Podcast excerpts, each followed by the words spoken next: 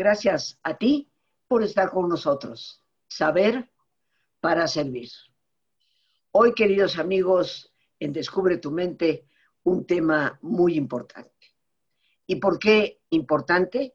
Porque desafortunadamente el tema que trataremos se ha convertido en algunos casos en una especie de epidemia inexplicable. Suicidio. Ese es el tema que nos compete el día de hoy. Pero es un hecho desafortunado que cada vez ese problema llega a la vida y la muerte de un número mayor de jóvenes, quienes algunos rayan casi en la niñez, si no es que en la niñez propiamente. ¿Qué está produciendo este fenómeno? ¿En qué consiste? Y tenemos hoy a un gran especialista para que nos hable de ello. Quiero darle la bienvenida al doctor Adrián Rodríguez y voy a leer parte de su currículum. Es médico cirujano de la Universidad Benemérita, Universidad Autónoma de Puebla, de la Universidad de Madrid, es investigador de neurociencias, especialista en psiquiatría por la Universidad Nacional Autónoma de México y el Instituto Nacional de Psiquiatría Ramón Fuentes Muñiz. Es miembro del programa único de alta especialidad médica en la UNAM, en Paido Psiquiatría y por el Hospital Psiquiátrico Infantil Juan N. Navarro. Eh, como ustedes verán, es un hombre sumamente joven, pero con un currículum extenso y con una gran experiencia. Precisamente una de sus áreas de especialidad es el suicidio. Le damos inmensas gracias a quien con todo respeto y afecto le hablaré por su nombre, eh, de tú, como acostumbramos en este programa. Así que muy bienvenido, mi querido Adrián. Gracias por aceptar la invitación y hablarnos de un tema que estarás de acuerdo conmigo, se convierte cada vez en una especie de epidemia que va permeando a las generaciones más jóvenes con la alta preocupación de los que nos dedicamos al área salud y por supuesto de los familiares de estos jóvenes. Claro, claro que coincido, Rosita, y pues antes que otra cosa quiero agradecerte por, por la invitación y por abrir este espacio que creo va a impactar mucho en toda la población, en todos tus radioescuchas y esperemos que llegue a mucha gente, porque pues como bien dices, pareciera que es una epidemia que no, que no tiene control y que a veces descuidamos y no, no queremos ver la realidad del problema y es que es cada vez un problema más frecuente y la sociedad se ve cada vez más inerme para contraatacar este gran problema. Es, un problema que de alguna manera por el estigma había sido censurado y actualmente todavía es censurado desde, muchos, desde muchas aristas y pareciera que justo esto es lo que está generando que las tasas de suicidio aumenten y que no sepamos cómo manejarlo. Entonces, si llegamos a esta conclusión en donde el estigma y la censura ha sido un factor muy importante para el aumento en el riesgo suicida o en los intentos suicidas de la población, pues una primera arma que tenemos para atacarlo es hablar del suicidio. Entonces, me parece muy pertinente que, que abras este espacio para hablar del suicidio y nuevamente te agradezco la invitación quiero hacer una pequeña introducción sobre por qué es relevante hablar de suicidio, sobre todo en la población de niños y adolescentes, porque pareciera que es algo que, como no se habla, como no es común que la gente diga, pues mi familiar falleció de esto, podemos escuchar, mi familiar falleció de cáncer, mi, mi familiar falleció de un infarto, pero mi familiar falleció de un suicidio es algo que definitivamente censuran, callan y nadie dice. Entonces, pareciera que es algo raro, pero la verdad es que las cifras que están reportadas justo marcan lo contrario. No es algo nada raro, es algo súper, súper frecuente. Tan frecuente que en el 2014 fue la segunda causa de muerte global en personas entre 15 y 19 años. ¡Wow! Es muy importante la cifra, no es, no es algo que debamos de desestimar. Pensar que es algo raro, que esto no me va a pasar y demás, pues híjole, es, muy atrevido porque hay muchos factores de riesgo. En realidad, el pensar que es la segunda causa de muerte de todos los adolescentes nos da como un énfasis en lo importante que es la prevención y en saber cómo actuar. Ahora, una cosa importante también es que hay pocos espacios para los padres en donde se les adiestre sobre cómo, cómo hablar de esto, qué es lo que debemos hacer cuando estamos cerca de alguien que pudiera tener estos riesgos, cómo debo actuar, a dónde puedo acudir. Entonces, vamos a intentar dar una guía sobre todo de esta parte. Eh, perdón, Adrián, esta estadística de que es la segunda causa de muerte entre personas de 15 y 19 años de edad a nivel mundial, ¿de qué año mencionaste que es? Del 2014. Wow. Lo llamo porque en realidad es bien difícil tener como un como estadísticas actuales. Por ejemplo, en México es muy difícil que se tenga un registro completo de todo esto. Entonces, hacer estas cifras de prevalencia a nivel mundial es difícil. El 2014 llama mucho la atención porque en aquel momento se pudo de alguna manera recopilar toda la información y llama la atención que en aquel momento era la segunda causa de muerte. Y me imagino que la primera es los accidentes. Así es, exactamente. En esta población son accidentes. Son accidentes. Y, y yo me imagino que las cifras pueden estar maquilladas muchas veces y puede ser más alto, porque como tú decías, el suicidio conlleva un estigma.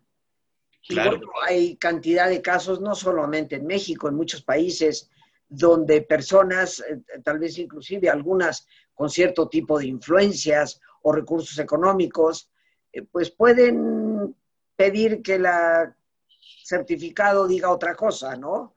Eh, se murió en un accidente, fue accidental el balazo, no, este fue un accidente, mezcló una cosa con otra sin darse cuenta. Eh, y bueno, las cifras son maquilladas, pero aún así, que sea la segunda causa de muerte entre lo que propiamente son adolescentes es espeluznante. Eh, ¿Cuál dirías tú, Adrián, es la causa fundamental de esta situación? La verdad es que el, suicidio es un fenómeno que debemos de abordar desde distintas aristas. Hay, hay cuestiones culturales que promueven el suicidio, que incluso hay culturas orientales que lo enaltecen, ¿no? Hay culturas que lo toman como parte de lo que deberían de hacer, culturas muy extremistas, pero además de todo este, todo este ambiente cultural, hay, claro, un factor biológico muy importante. Se ha encontrado que la suicidalidad que es un término que hace alusión a todo lo referente a un riesgo suicida, pues tiene un, tiene un componente genético muy importante, muy, muy importante. Entonces, eso es algo que debemos de tomar en cuenta. También es importante reconocer cuáles son los factores de riesgo que, puede tener una, una, persona con riesgo suicida, que evidentemente esto va a incluir a diversas enfermedades o comorbilidades también dentro de lo psiquiátrico, como puede ser el consumo de sustancias, como puede ser un cuadro de depresión, como puede ser un cuadro de ansiedad, como puede ser la desesperanza por sí sola, tener cambios de ánimo muy bruscos, tener un, carácter tendiente a lo impulsivo, a lo poco reflexivo. Estos son factores de riesgo que cada persona va a tener y que nos acercan a tener pues un intento suicida. En realidad debemos de ser muy cautos eh, para entender la idiosincrasia de estos intentos suicidas, porque si bien tenemos todos estos factores que son muy personales, muy individuales, hay contextos en donde definitivamente los momentos que estamos viviendo en la vida nos ponen mayor riesgo. Por ejemplo, la pérdida de un familiar es un, es un factor de riesgo muy importante. La pandemia ha aumentado mucho los intentos suicidas, sobre todo los cuadros depresivos y de ansiedad, porque se limita mucho la socialización, que la falta de socialización también es un factor de riesgo que está muy bien estudiado, bien distinguido entre los que pueden de alguna manera influir más en la capacidad de generar un intento o de alguna manera estar pensando en ello. Que también una cosa importante sería distinguir entre lo que es un intento y lo que es tener pensamientos suicidas. Porque en el pensamiento suicida lo que nosotros vamos a intentar evaluar es cuál es el contenido de estos pensamientos. Me refiero a qué es lo que estás pensando, como me gustaría morirme, ya no me gustaría existir, quiero que se acabe este sufrimiento o en realidad me quiero quitar la vida. Esa ese cambio en la narrativa es muy importante porque nos habla de algo que nosotros en psiquiatría conocemos como volición, que quiere decir qué tanta voluntad una persona tiene de hacer un intento. Es distinto tener una fantasía, que nosotros llamamos fantasía de muerte, en donde, ¿cómo me gustaría que ya me diera un infarto ahorita y se acabara todo este sufrimiento? Esta fantasía obedece a que no tenemos las herramientas necesarias para afrontar el mundo que se nos está, que se nos está poniendo enfrente y entonces preferiríamos que algo nos pasara, un infarto, que me atropellen, lo que fuera. Y eso es algo que no, no sucede en un contexto patológico. Una gran, un gran porcentaje de la población de pronto lo piensa cuando está viviendo cosas terribles, que a lo mejor se murió un familiar, me va mal económicamente. Muchas veces se piensa cosas como, pues ya mejor me muero, que me dé un infarto, que me dé una enfermedad, que me dé COVID y ya, que se acabe todo. Pero eso como tal no es una ideación suicida, eso es una fantasía de muerte. Ideación suicida implica, no es que yo quiera que me pase algo, es que yo me voy a intentar quitar la vida, de alguna manera, porque yo ya no lo soporto. Entonces, ¿qué tan activo es este pensamiento? Es una, cosa importante de evaluar. ¿Qué tan frecuente tengo este pensamiento? También es muy importante. Usualmente no son ideas fijas, pueden ser detonadas por algunos problemas, a lo mejor en ciertos contextos. En los adolescentes sucede mucho que como todavía están en un proceso de desarrollo de la regulación emocional, cuando tienen problemas con sus padres, llegan a pensar esto justo tras la pelea, ¿no? O sea, no lo están pensando todo el día, pero yo me peleo con mi mamá que no me deja salir con mi novio, mi novia, bla, bla, bla. Entonces ahí digo, ya, me voy a matar, me voy a quitar la vida porque ya no puedo con esto. Pero hay otros pacientes que sin importar estos factores lo están pensando todo el tiempo. Usualmente estos pacientes tienen una antesala de depresión que creo también es importante distinguir, el suicidio no solamente aparece cuando estamos deprimidos. Claro que es un factor de riesgo, claro que es la complicación más grave y más frecuente de la depresión, pero una persona no forzosamente tiene que estar deprimida para hacer un intento suicida. También ahí se involucran otras cosas como la impulsividad o como la pobre regulación emocional y en un arrebato de enojo puede, puede generar bastante, este, este riesgo se puede aumentar, digamos. Otra cosa que nosotros debemos de tomar en cuenta cuando tenemos ideas suicidas o cuando un paciente tiene ideas suicidas es si estos pensamientos pueden ser controlados, si, si estos pensamientos me generan malestar, qué tan, qué tan molesto es y cómo nos hace sentir este pensamiento. Porque a lo mejor el pensar que yo me quiero quitar la vida me hace sentir muy triste, pero a lo mejor ya no me hace nada. Eso es muy peligroso porque ya no me genera nada, yo simplemente sé que lo quiero hacer así y así y así y así y así. Entonces, pues bueno, son, son factores de riesgo que debemos tomar mucho en cuenta. También, ¿qué tanto tiempo llevamos planeándolo? Eh, usualmente preguntamos como, ¿cuándo, ¿cuándo lo piensas hacer? ¿En dónde lo piensas hacer?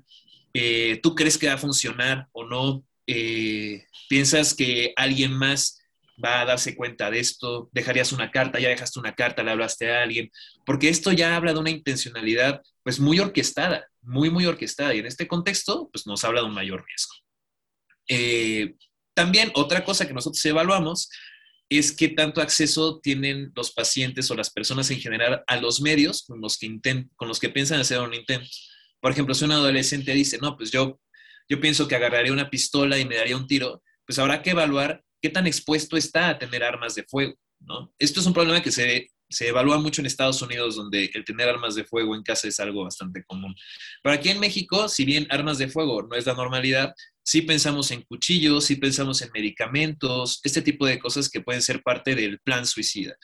De hecho, una de las recomendaciones para la prevención es que si nosotros reconocemos que uno de nuestros familiares tiene, tiene riesgo suicida, si uno de nuestros hijos tiene riesgo suicida, es hacer un inventario de las cosas que pueden ser letales, como venenos, como productos para limpieza, medicamentos, punzocortantes, y entonces limitar el acceso a esto. Eso un poco son como medidas generales. Esto me lleva también a, hablar sobre las estrategias que se recomiendan hacer, ya que nosotros reconocemos que nuestro familiar tiene un riesgo suicida, porque hay un, hay un plan de seguridad dirigido para, para todas las personas, pero también hay uno que está especialmente dirigido para el paciente pediátrico, para el paciente menor de edad, cuando hay un riesgo suicida importante. Lo primero sería justo reconocer cuáles son los contextos en donde yo tiendo a tener ideación suicida, cuando yo tiendo a sentirme tan mal que me dan ganas de quitarme la vida, y entonces un poco disminuirlos. Por ejemplo, si hablar de la muerte de alguien me genera esto, entonces se recomienda a la familia, si bien no una censura, pero limitar tocar ese tema, o si a lo mejor regresar a un contexto en donde yo me sentía muy mal, a lo mejor yo fui víctima de acoso escolar muy grave, en ese momento en donde existe la ideación suicida, limitar ese contexto sería muy bueno. el la segunda parte sería en la casa podamos remover todos los agentes que de alguna manera son letales, como hablábamos del medicamento, los tóxicos y demás. Otra cosa que es importante, enaltecer las virtudes que tiene la persona, el adolescente o el niño, para afrontar la vida, como pueden ser, pues, qué razones tienes para vivir, como tu familia, como los deportes, como lo que a ti te guste hacer. También tener actividades de distracción, como puede ser escuchar música, como salir a caminar con un amigo, ocupar técnicas para tolerancia del estrés, como los ejercicios de respiración, como los ejercicios de relajación muscular progresiva, hacer ejercicio, todas estas virtudes o todas estas conductas que podemos tener o que podemos ver en nuestro adolescente, son cosas que debemos de enaltecer y, reforzar positivamente. Eso es como de manera individual vamos a afrontar. Y de manera interpersonal, pues eh, sería, adelante Rosita. Eh, no, no te quiero interrumpir, pero viene a mi mente, porque seguramente las personas que nos escuchan, ¿cómo me puedo dar cuenta? Porque resulta que muchos padres de familia cuando tristemente esto ocurre, dicen, pero es como, ¿cómo no me di cuenta? O sea, jamás me lo imaginé, nunca me lo hubiera esperado. Eh, ¿Qué nos dirías tú son algunas de las señales o síntomas que podemos percibir que nos indican que hay riesgos? Yo creo que sería importante identificar si hay como síntomas o, o datos de alarma que nos hagan pensar que nuestro hijo tiene un cuadro depresivo, por ejemplo. Uno pudiera pensar que, pues, mi hijo tiene riesgo porque es impulsivo, ¿no? Porque es muy temerario y toma muchas decisiones y le gustan como las aventuras, entonces en una de esas se atreve a hacerlo y sí es verdad, es un factor de riesgo pero que nosotros podamos ver la evolución, es importante valorar a ver si no hay un cuadro depresivo. Para esto, identificar la depresión, pues es una cosa que los profesionales de salud hacemos, pero que la familia también puede al menos discriminar cuáles son los síntomas de alarma. Por ejemplo, la irritabilidad, a diferencia de la depresión en adultos, que se caracteriza por una tristeza constante o una anedonia, que es como la disminución en, en el placer que sentimos por nuestras actividades, en los pacientes adolescentes y niños, en lugar de la tristeza se presenta irritabilidad. Entonces vamos a ver a los pacientes constantemente enojados, ¿no? Y entonces la típica de, es que así es la adolescencia, ahora sí es la edad de la punzada, por eso está enojado todo el tiempo, cosas por el estilo. La verdad es que normalizar que la adolescencia es un momento de irritabilidad, pues no, no creo que sea bueno, porque no todos los adolescentes son irritables. Y el adolescente está en una etapa de vulnerabilidad en donde sí, puede tienen una tendencia más a deprimirse. Entonces yo veo que mi, hijo está enojado constantemente, se aísla socialmente, ya no sale con sus amigos, ya no sale con nosotros, vemos que a lo mejor pasa mucho tiempo en la cama, está mucho tiempo en el celular, no porque el celular sea malo o se condene, pero usualmente sirve como un método de afrontar la realidad en donde me escapo viendo videos porque la realidad que vivo no me gusta. Otro síntoma de alarma por supuesto, es pues, ver cómo está comiendo, si disminuyó mucho el apetito, si está durmiendo bien, si, ya, si tiene un insomnio gravísimo, si lo ven como distraído. Y evidentemente, a veces el discurso verbal nos puede dar señales, cosas que se dicen muy a la ligera como, ay, pues a mí ya me gustaría, no me gustaría estar aquí, ¿cómo no me muero? O imagínate que me pasara un accidente. Son cosas que nos deben alarmar y que debemos de manejarlo de una manera pues bastante cauta y sutil para no alarmar tampoco, como no digas eso, ¿cómo se te ocurre? Eso sería lo peor que podamos hacer. Al contrario, sería, a ver, ¿por qué coméntanos, en algún momento has pensado que estaría padre morir, como que ya no te gusta esta vida, que te está costando trabajo? Sería lo más importante. Hablar abiertamente del suicidio, veamos señales o no, es muy importante, porque también es difícil a veces darnos cuenta de las señales. Entonces, yo creo que la mejor prevención que podemos tener es que todos los padres, así como hay educación sexual, así como se les educa sobre el consumo de sustancias, así como se les educa sobre qué importante tener una escuela, una carrera, un trabajo, todas estas cosas, abrir un espacio sobre qué importante es hablar sobre el suicidio, porque puede pasar y no pasa nada si lo estás pensando, pero coméntamelo para ver cómo te podemos ayudar, sería lo que yo recomendaría a la población en general, porque se nos pueden ir todos estos factores de alarma se nos pueden ir, pero hablarlo de manera rutinaria ayudaría muchísimo a prevenir. Este, vamos a tener que irnos a nuestro ejercicio de relajación, que qué oportuno ha sido, yo sin saber que lo ibas a mencionar, pero ciertamente la práctica de técnicas de relajación que nos ayudan a manejar el estrés son sumamente importantes, ¿no? Eh, nos vamos a ir a esto. Pero después de nuestro ejercicio, aparte de que nos des tus datos, cómo contactar, etcétera, fíjate que yo te dejo ahí una preguntita para reflexionarla. Tú dices eh, eh, hablar, conversar. Yo siento, puedo estar equivocada y si así es, corrígeme, pero siento que esta este incremento en el problema suicida en jóvenes y yo diría en adultos tempranos, eh, puede deberse en parte también, no como la raíz del problema, pero sí como algo que ha añadido a la facilidad de hacerlo, la falta de educación en valores, porque tradicionalmente se nos educaba en que la vida es un don precioso, que te lo ha dado Dios, que lo debes de cuidar, y ese tipo de educación parece que tristemente ha desaparecido. Eh, y me gustaría que al regreso del ejercicio eh, tal vez nos dieras cuál es tu opinión respecto a esta falta de educación en valores que, pueden ser un estupendo preventivo para este tipo de, problemas. Nos vamos a relajar. Así, queridos amigos, les vamos a pedir que se pongan cómodos si les es posible hacer el alto completo, el alto total, que mejor que cerrar sus ojos. Y en una posición cómoda con sus ojos cerrados, toma conciencia de tu respiración, del entrar y el salir del aire en tu cuerpo. E imagina cómo al inhalar, así como llevas oxígeno a todas tus células, inhalas también serenidad para tu mente. Al exhalar, así como tu cuerpo se libera de toxinas. Imagina cómo en ese aire que sale también te liberas de todas las presiones y todas las tensiones. Respira profundamente y relaja tu cuero cabelludo. Todos los músculos que cubren tu cabeza.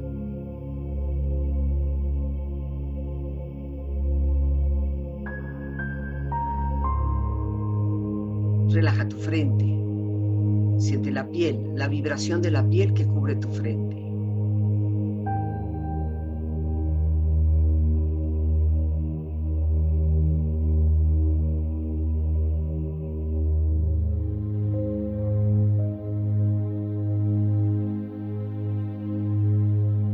Relaja tus párpados, los tejidos que rodean tus ojos.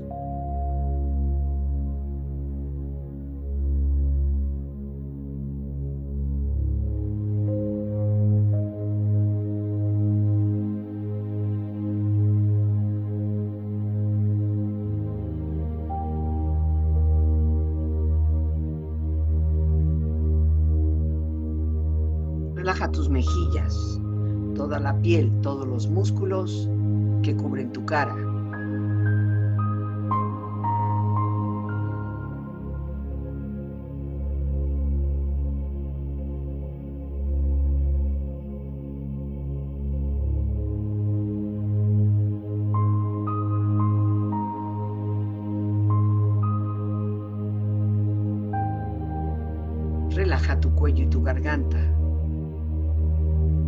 Su flexibilidad, equilibrio, balance.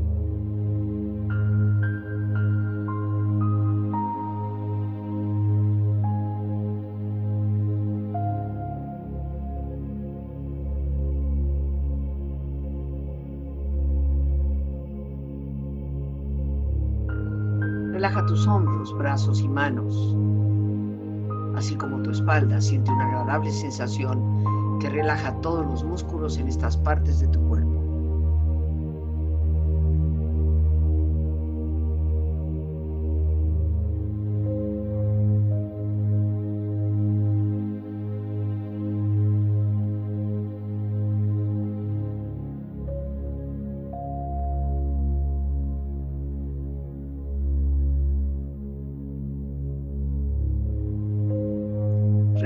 Pecho exterior e interiormente, relajando todos los músculos, imaginando a todos tus órganos internos funcionar rítmica y saludablemente.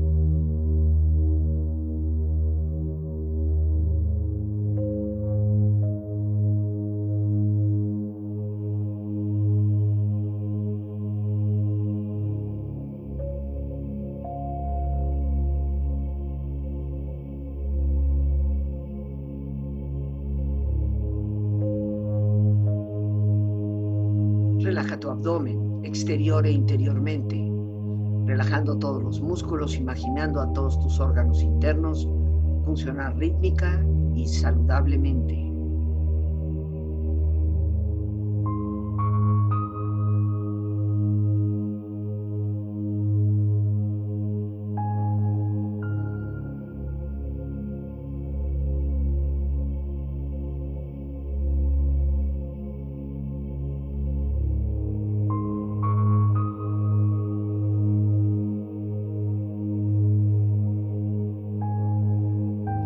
Relaja tus muslos, tus rodillas, siente la piel, la vibración de la piel que cubre estas partes de tu cuerpo.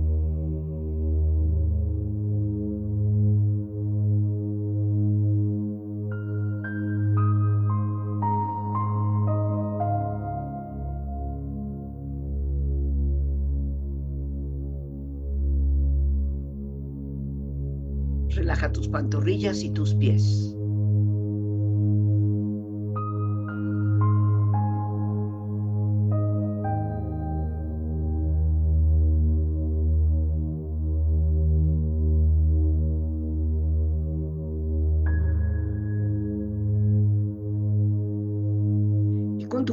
Profundamente relajado, proyecta en tu mente la imagen de un lugar ideal para el descanso. Imagina los colores, los sonidos, los aromas. Es una escena de belleza y paz. Siente estar ahí.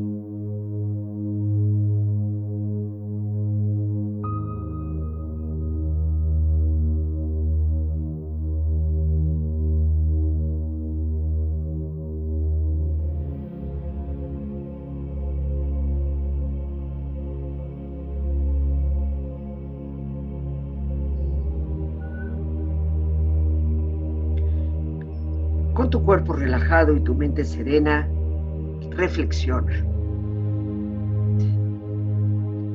Las personas que están al borde del suicidio quieren básicamente tres cosas.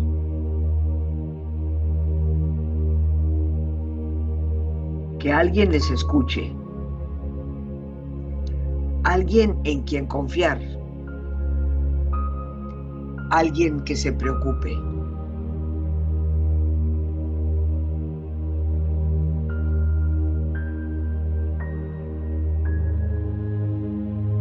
Son los males violentos los que nos marcan, sino los males sordos, los insistentes, los tolerables, aquellos que forman parte de nuestra rutina y nos minan meticulosamente como el tiempo.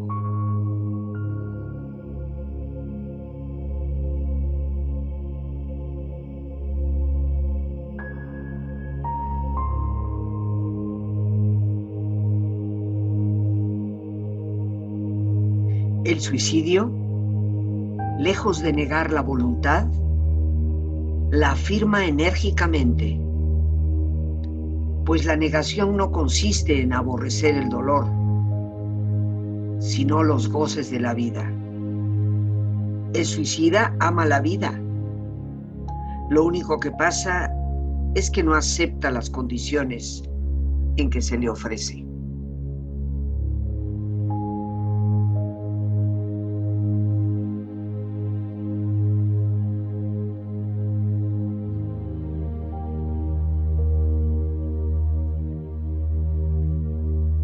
Respira profundamente.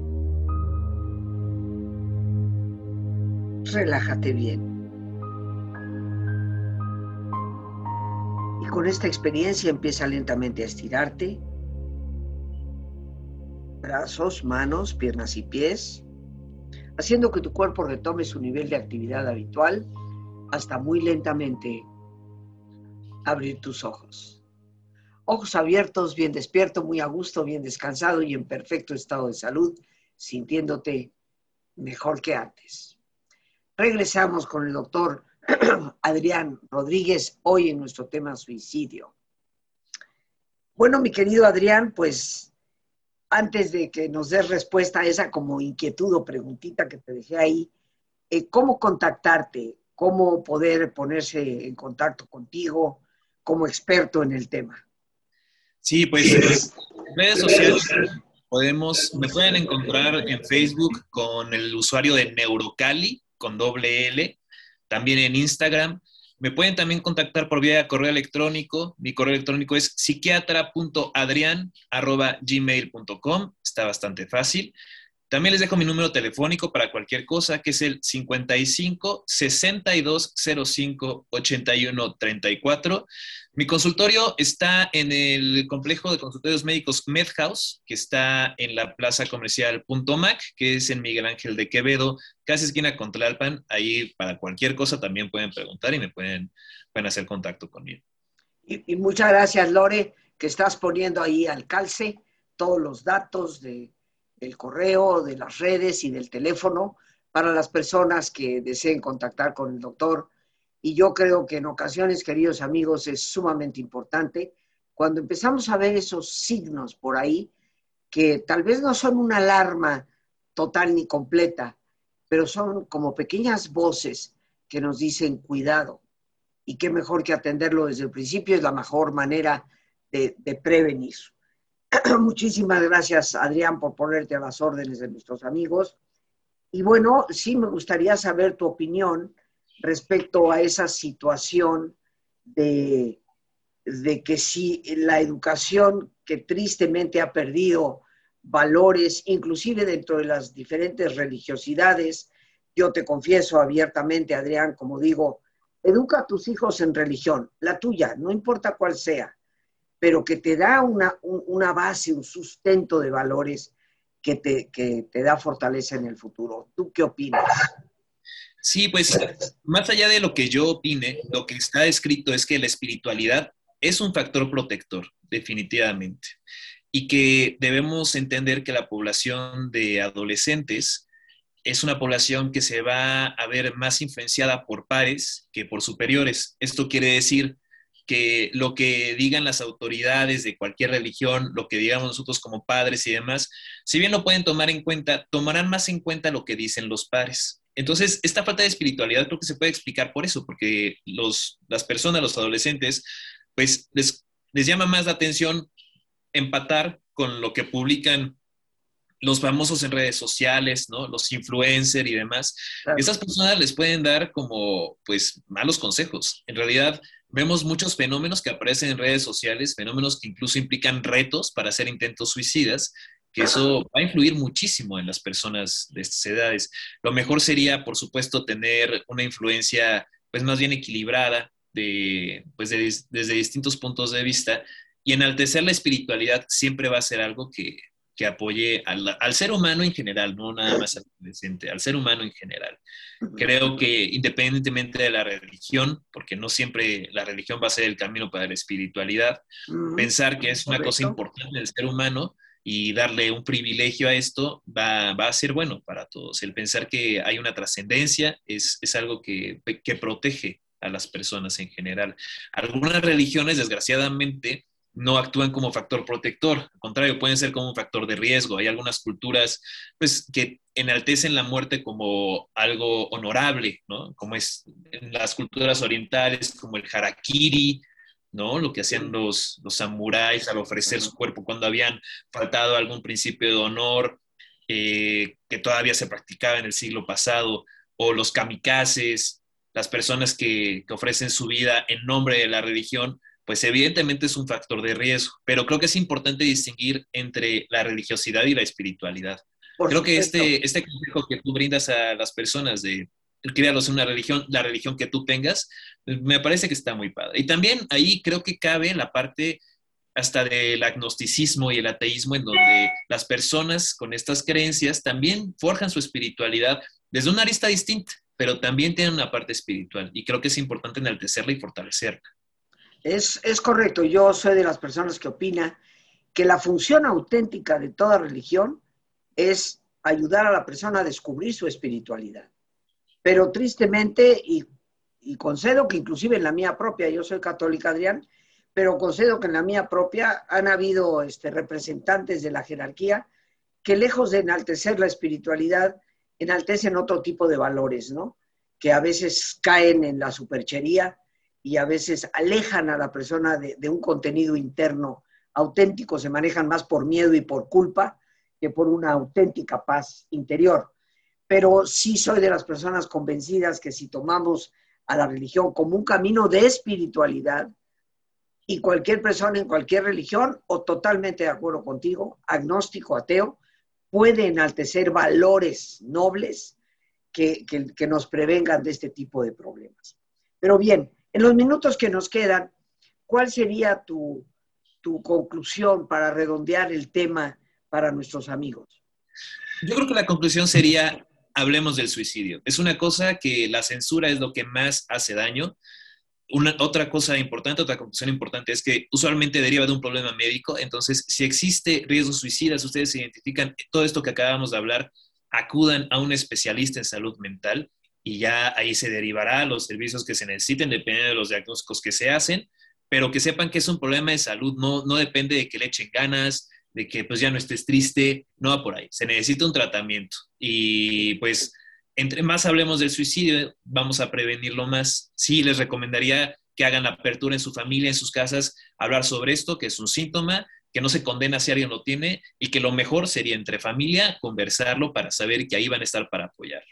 Hay muchos servicios, nada más me gustaría terminar con esto, que si alguien hace un intento suicida de gravedad, pues lo ideal es que dependiendo del intento suicida acudan a un hospital para valorar este intento y si es un, de un, intento o una, un gesto suicida, es decir, estaba a punto de hacerlo pero lo detuvo, hay muchos servicios de salud pública que ayudan a los pacientes cuando están con un riesgo suicida inminente. Hay hospitales psiquiátricos aquí en la Ciudad de México que incluso se especializan a ayudar a niños y adolescentes, como es el hospital en donde yo estoy, el Hospital Psiquiátrico Infantil Juan N. Navarro, que también un poco les hago promoción. A mediados de septiembre vamos a tener pues como un congreso, un curso de concientización sobre el suicidio. Ya hablaremos con más detalles. Rosita, te haré llegar la información para que lo difundas con tus, con tus radioescuchas, los, los que nos están escuchando ahorita. Y pues nada, saber que existen estos servicios y que también hay líneas de ayuda, se pueden encontrar en la página de la Secretaría de Salud, que trabajan las 24 horas y que la función no es recibir informes sobre cómo funciona el hospital, sino me siento muy mal, ¿qué hago? Y funcionan las 24 horas. Entonces, tenerlas en cuenta va a ser algo muy, muy bueno. Diversos servicios lo ofrecen. Y aparte esperamos, Adrián, que tú o alguno de tus colegas nos pueda visitar un tiempito antes de esta conferencia, congreso que se va a tener para poder darle a todo nuestro público la información y, que me imagino estará abierto a las personas que deseen participar y que, puedan acudir y conocer mucho más, mucho más del tema. No, no me quiero quedar con una pregunta que es frecuente, independientemente de mi opinión como profesional también en el área psicológica, eh, pero quiero saber qué, eh, como experto, tú nos puedes decir. ¿Qué tanto hay de que el suicida manda avisos como para que le, le prevengan la situación y qué tanto es de que en muchas ocasiones esos intentos fallidos son un grito desesperado por buscar ayuda, más que por el deseo de morir. Lo primero es que hay gente que no da aviso y lo segundo es que cualquier conducta que nosotros veamos que está relacionada con el suicidio, categorizarla como quiere llamar la atención es un error completamente. Porque el mensaje es, a mí no me interesa que tú estés exhibiéndome que te quieres quitar la vida. A mí no me interesa. Es un discurso muy duro. Hay que darle cabida a este discurso. Si alguien hace un intento suicida, no sabemos si la intención es francamente quitarse la vida o llamar la atención de quien sea, pero pues qué grave que alguien haga un intento para llamar la atención. Entonces, pues brindemos esta atención, escuchemos a las personas, escuchemos al paciente, escuchemos al adolescente que lo hace. Creo que lo que sí les recomiendo es que si existe esta conducta, eviten eh, de alguna manera ningunearlo, como, ah, es que nada más que llamar la atención, eso es un grave error, porque hay personas que cada vez harán intentos de mayor gravedad y estas personas necesitan una escucha, necesitamos validar que, las, que le están pasando mal. No sabemos por qué, pero le están pasando mal y habrá que hablar con ellos. Pues yo te quiero dar las gracias, Adrián. Ahí Lorena está colocando eh, ciertamente tus redes, eh, la forma de contactarte. Gracias, Lore para que las personas eh, tomemos nota de ello y esperamos que pronto nos vuelvas a visitar, Adrián. Creo que el tema es muy importante y bueno, tú como paidopsiquiatra nos puedes eh, abrir un campo enorme de prevención, no solo para el suicidio, para muchos otros problemas en nuestros niños y jóvenes. Te agradezco enormemente tu presencia en el programa. No, hombre, igualmente, Rosita, te agradezco mucho el espacio y espero que esto se promueva y que hagas una moda seguramente para que todos podamos hablar de esto. Muchísimas gracias. Y bueno, aquí nos vamos a despedir en conjunto, dando las gracias a Dios por este espacio que nos permite compartir. Gracias a nuestro invitado, el doctor Adrián Rodríguez. Gracias a Lorena Sánchez, nuestra productora. Y a ti, el más importante de todos, una vez más, gracias. Muchísimas gracias por tu paciencia al escucharme y por ayudarme siempre a crecer contigo. Que Dios te bendiga.